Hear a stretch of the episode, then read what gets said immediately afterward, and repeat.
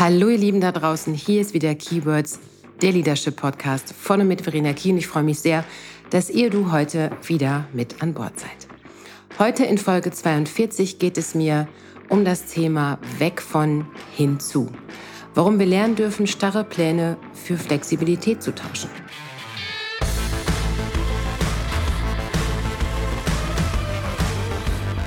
Ich wollte eigentlich nie die Corona-Pandemie zum Thema in meinem Podcast machen.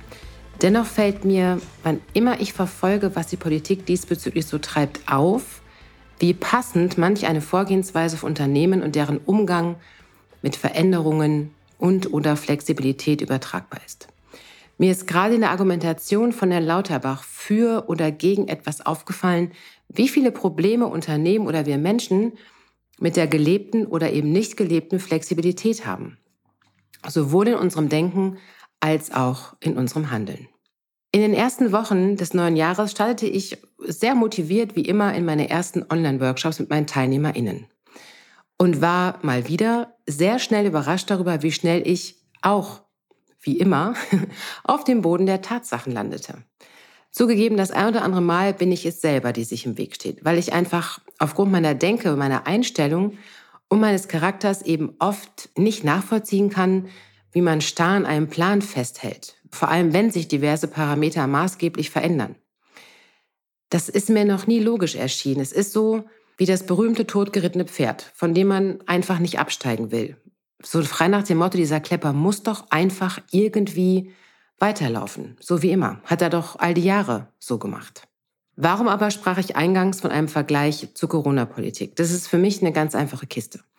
Es ist schon faszinierend zu sehen, wie die Menschen zum Beispiel getätigte Aussagen von Karl Lauterbach verurteilen. Wie wankelmütig er ist, zurückrudert, Entscheidung revidiert, Fehler eingesteht und so weiter. Und sinngemäß, nagelt mich bitte nicht fest, ich habe es wortwörtlich nicht mehr auf dem Schirm, aber sinngemäß hat er Ende letzten Jahres zu der aktuellen Corona-Situation Folgendes gesagt.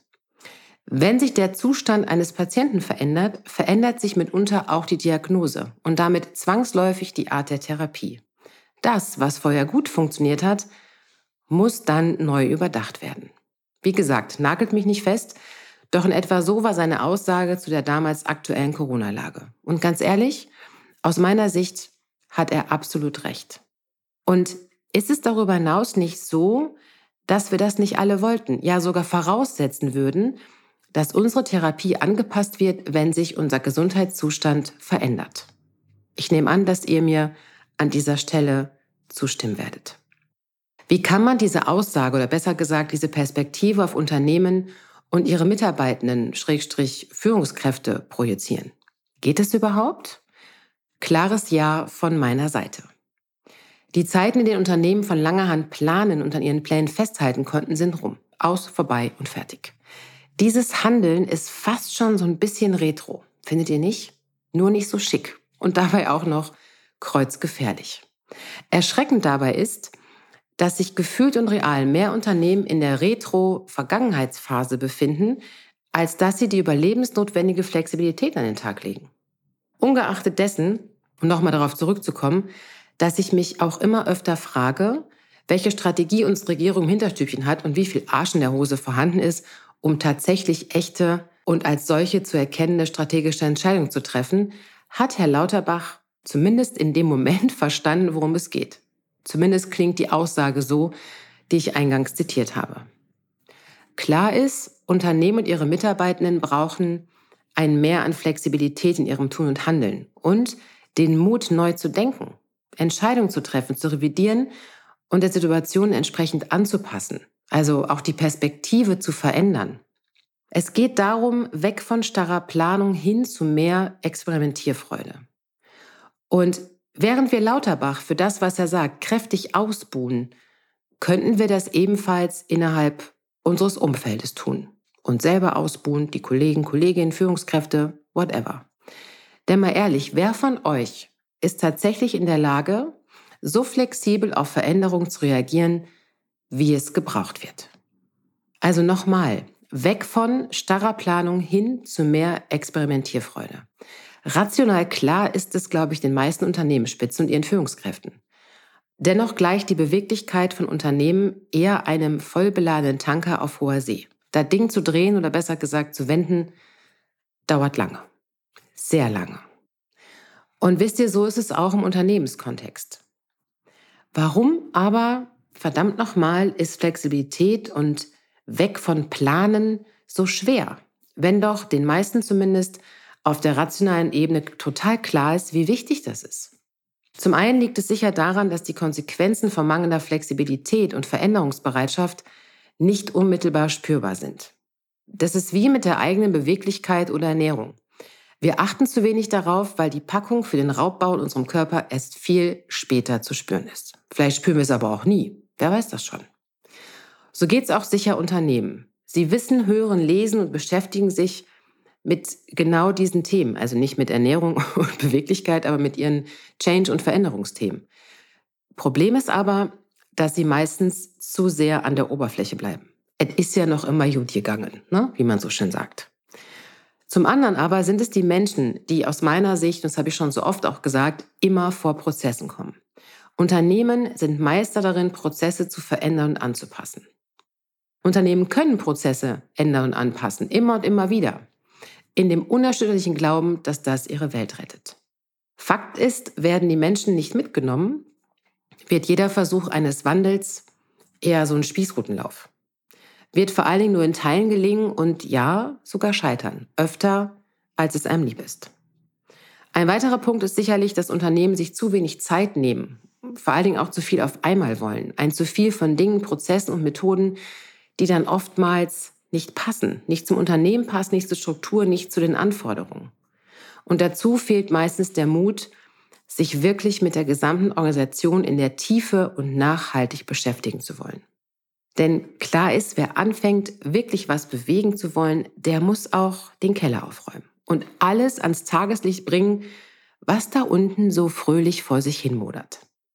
Klingt nicht besonders sexy und nach viel Arbeit? Ja, macht keinen Spaß. Man wird vor allen Dingen mit der Vergangenheit und vielen anderen unschönen Dingen konfrontiert. Mitunter ist es langweilig und furchtbar anstrengend, aber es kann wirklich was bewirken. Und wer schon mal einen Keller ausgemistet hat, der weiß, wovon ich in diesem Vergleich rede. Tja, und dann sind da noch diese vielen, vielen, vielen unterschiedlichen Bedürfnisse der Menschen. Grundverschiedene Einstellungen dazu, was Arbeit für jeden Einzelnen bedeutet. Generationenvielfalt, Befindlichkeiten, Einstellungen, Machtansprüche, Kulturen und so weiter und so weiter. Persönliche Werte kollidieren mit Werten des Unternehmens, falls Unternehmenswerte überhaupt vorhanden oder definiert worden sind. Unterschiedliche Motive, Stärken und Kompetenzen werden in Teams nicht transparent gemacht, um ein Mehr an Miteinander und Verständnis zu schaffen. Und mal ganz abgesehen davon, dass in der Regel viel zu wenig kommuniziert wird. Und ich bin auch davon überzeugt, dass Unternehmen diesen langen Weg nur mit externer Unterstützung schaffen können. Betriebsblindheit, Sturheit, Lethargie, Bedenken, was auch immer, führen definitiv nicht dazu, dass Unternehmen aus eigener Kraft dem Strudel der Veränderung entgegentreten können. Wisst ihr, es geht schlicht und ergreifend darum, sich bewusst zu machen, dass Flexibilität überlebenswichtig ist und auch immer sein wird. Diese von mir gemeinte Flexibilität darf so etwas, ja, wie ein neuer Herzschlag sein, der in einem anderen Takt schlägt. Einem Takt, der abgestimmt ist auf die Zukunft, die Gegebenheiten, die Mitarbeitenden, Kunden, Produkte und so weiter. Ich habe schon vor Ewigkeiten ein wirklich super schönes Schaubild gefunden, welches diesen Mindshift, dem wir gegenüberstehen, sehr gut beschreibt. Und dieses Bild wurde schon so oft von so vielen Menschen da draußen bearbeitet und angepasst, dass ich den eigentlichen Urheber gar nicht mehr nennen kann. Vorenthalten möchte ich es heute aber auf gar keinen Fall. Diese Schaubild beschreibt sehr schön, von was wir mehr weg dürfen und wo wir mehr hin sollten. Und zum einen geht es darum, dass es beschreibt, dass wir weg von Profit hin zu mehr Sinnstiftung dürfen. Und das Ganze mal bezogen auch auf das Thema Leadership. Und es geht da gar nicht darum, dass ihr bitte in euren Unternehmen keinen Umsatz mehr machen sollt. Um Gottes Willen, das meine ich nicht. Aber Profit meint in diesem Fall, dass das Führen über knallharte Vorgaben, Budgets und so weiter nicht mehr das ist, was eure Mitarbeitenden hinterm Ofen hervorlockt, sondern es geht vielmehr darum, Mitarbeitermotivation durch Sinnstiftung, durch Purpose ja zu generieren. Das heißt, dass ihr in der Lage seid, euer Mitarbeitenden oder auch Unternehmen in der Lage sein sollten, eine Vision zu kreieren, eine Sinnstiftung ins Leben zu rufen und auch den Mitarbeitern erklären zu können, welchen Sinn hat deine Aufgabe am großen Ganzen? Welcher Teil bist du in der Organisation? Ein weiterer Faktor ist, dass es immer mehr weggeht von Hierarchieebenen, also der klassischen starren Hierarchieordnung, hin zu mehr Netzwerken. Und das ist auch ein ganz wichtiger Faktor für eure Flexibilität.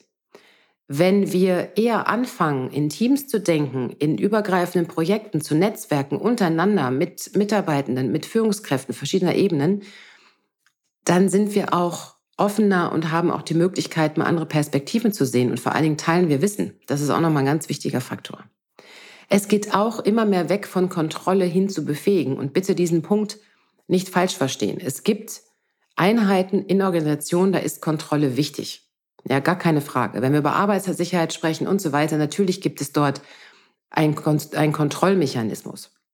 Was das hier aber meint, ist, dass Leadership und Unternehmertum eben nicht mehr geht, indem man Mitarbeiter kontrolliert und klein hält und jeden Schritt sozusagen bewacht, den sie tun oder nicht tun, sondern es geht im Leadership vielmehr darum, die Menschen zu befähigen, eigenverantwortlich und selbstständig zu arbeiten, auch befähigen, das Beste aus sich herauszuholen, sie zu befähigen, ihre Stärken noch stärker zu machen.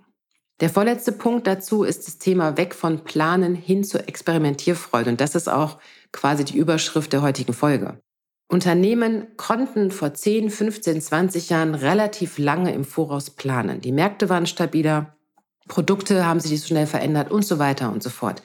Das geht heute nicht mehr. Und das werdet ihr sicherlich auch immer wieder merken, wenn ihr euch mal fragt, Mensch, krass, wieso verändern wir ständig unsere Marschrichtung? Weil es überlebensnotwendig ist. Und vor allen Dingen meint diese Experimentierfreude, dass man auch in der Lage ist, schnell zu entscheiden, ob das, was wir gerade ausprobieren, wirklich funktioniert. Und das nicht über zwei Jahre auszuprobieren, wisst ihr, wie das totgerittene Pferd, um dann zu sagen, oh ja, nee, das war irgendwie nichts. Hm. Ja, sondern zu gucken, okay, wir versuchen jetzt das, klappt nicht, einmal zurückrudern, von vorne anfangen. Dieses klassische Try and Error. Letzter Punkt zu diesem Mindshift ist das Thema weg von Geheimhaltung hin zu Transparenz. Und auch hier bitte meine ich nicht, dass man jetzt äh, Betriebsgeheimnisse etc. pp. bis zum Anschlag ausplaudert, um Gottes Willen. Das meine ich nicht sondern es geht darum, dass wir weggehen von Wissen für uns zu behalten, dass wir wegkommen von wir teilen unseren Mitarbeitenden nicht in aller Gänze mit, warum es Veränderung, Change etc. gibt, sondern mehr hin zu Offenheit, Transparenz, wirklich darlegen, um was geht es hier, warum findet Veränderung statt, was steckt dahinter, ja? Und auch nochmal das Thema Wissen zu teilen. Wie viele Teams und Führungskräfte hocken alleine in ihrem Dunstkreis, haben eine ganze Menge Wissen auf der Festplatte und teilen es einfach nicht. Und das würde das Leben mit an vielen Ecken wesentlich einfacher machen. Wichtig ist mir noch zu sagen, dass auch bei diesem Beispiel gilt, immer in der richtigen Dosierung, passend zu eurem Unternehmen, eurer Abteilung und den Anforderungen, Umständen. Doch immer mit der Bereitschaft, einen großen Schritt aus der Komfortzone zu gehen. Denn nur dort, Außerhalb der Komfortzone kann echte Veränderung stattfinden, sich etwas bewegen, Neues entstehen.